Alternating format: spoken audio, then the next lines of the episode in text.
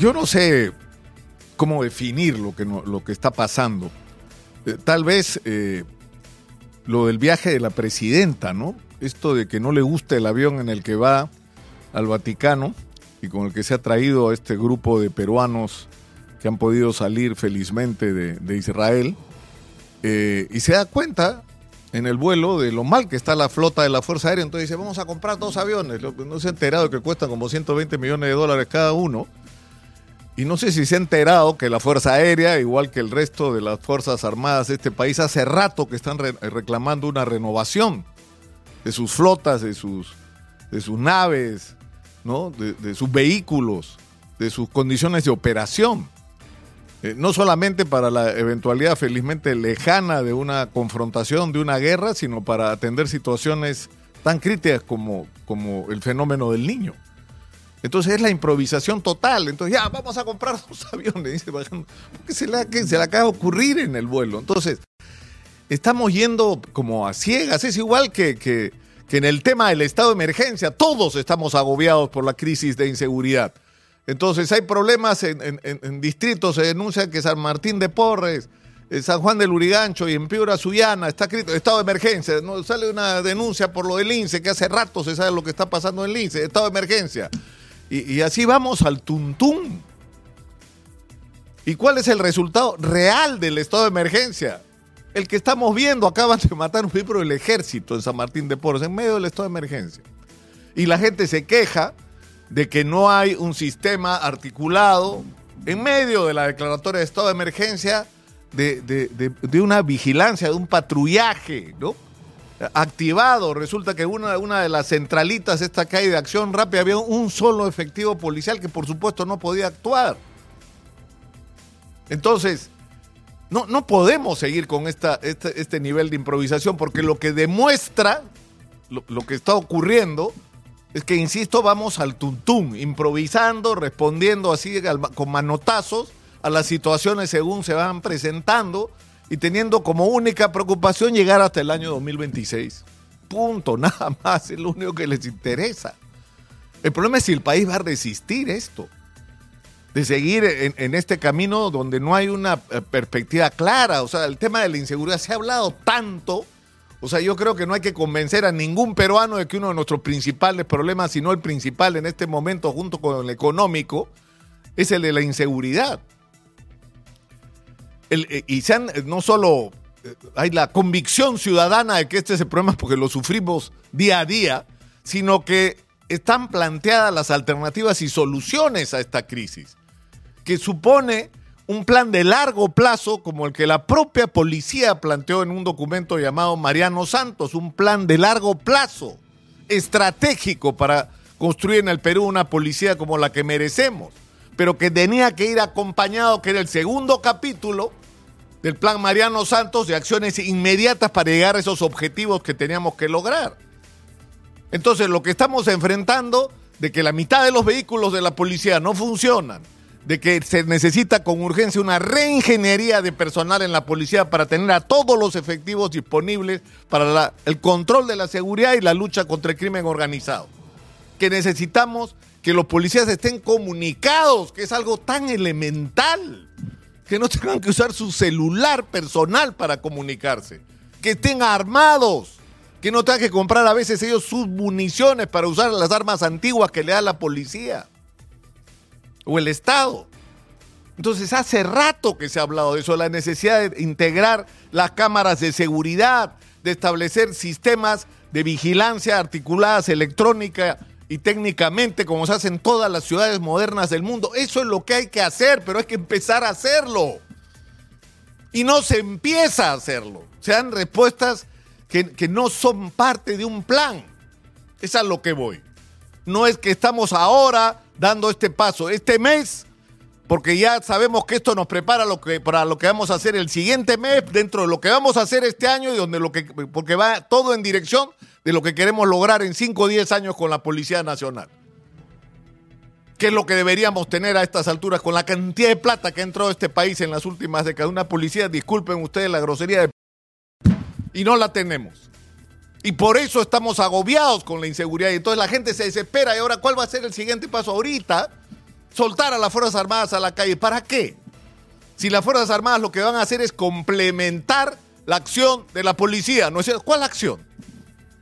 Si no tienen patrulleros, si no tienen comunicación, si no hay integración de las cámaras de seguridad, si no hay una estrategia, si no hay la absoluta convicción de que esto es una prioridad y por lo tanto la presidenta, que debería estar a la cabeza de esto y no pensando cuál es el próximo viaje, debería estar conduciendo cada día la guerra contra la delincuencia.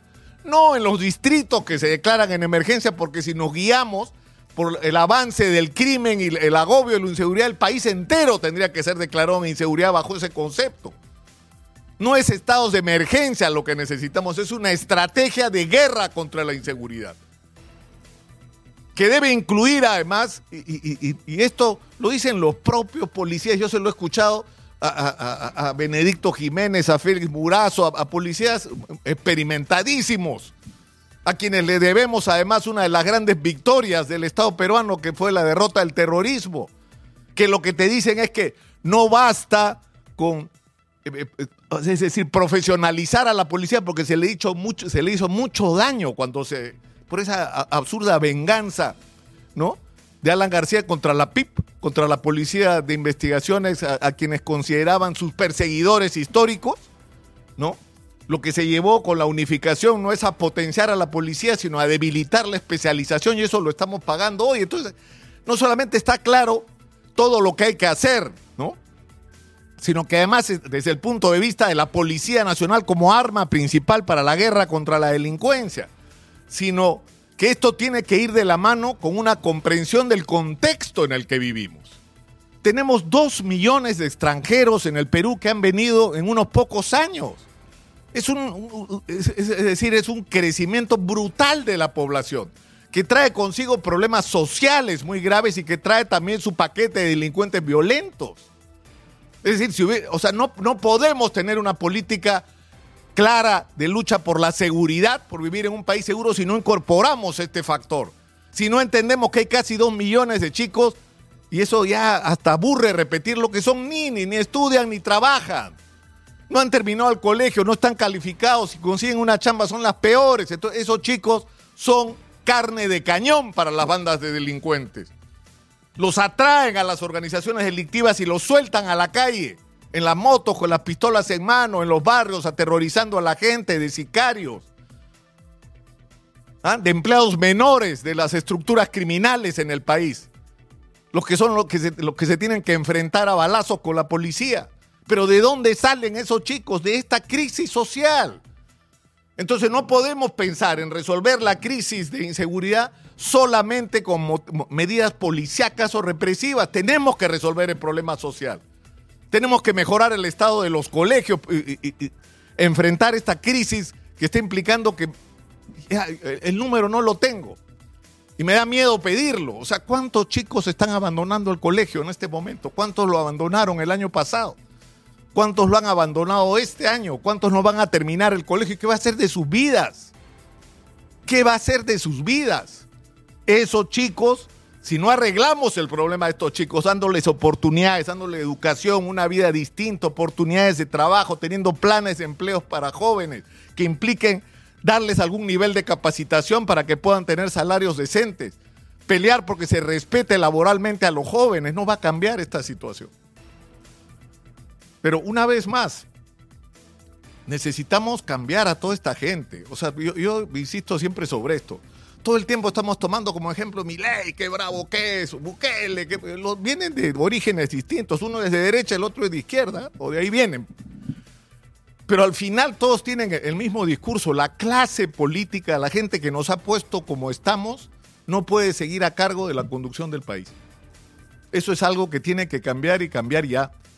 Y por eso yo voy a insistir, como lo he estado haciendo estos últimos meses, en que lo urgente en el Perú hoy no es adelantar las elecciones y ponernos a ver a, quién le encargaremos conducir este barco a la deriva, sino la construcción de un equipo de gente que sea capaz de hacerse cargo de manera responsable y decente de la conducción del país con planes de largo plazo, incluyendo estos planes de largo plazo el de la inseguridad. Mientras no resolvamos eso, lo cual supone barrer a todos estos políticos, corruptos, ineficientes, egoístas, insensibles al sufrimiento de la inmensa mayoría de peruanos y cambiarlos por nueva gente con las manos limpias, pero sobre todo con la cabeza clara de hacia dónde hay que ir. Por eso termino con, algo que escuché ayer y que me pareció sabio, ¿no?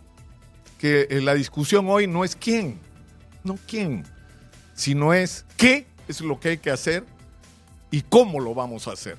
Después veremos quién es el mejor o la mejor para representar esto en una candidatura a la presidencia. Pero lo primero es tener claro qué es lo que queremos hacer con el país y cómo lo vamos a hacer. No quién va a ser el próximo o la próxima presidenta, porque de eso ya tuvimos bastante.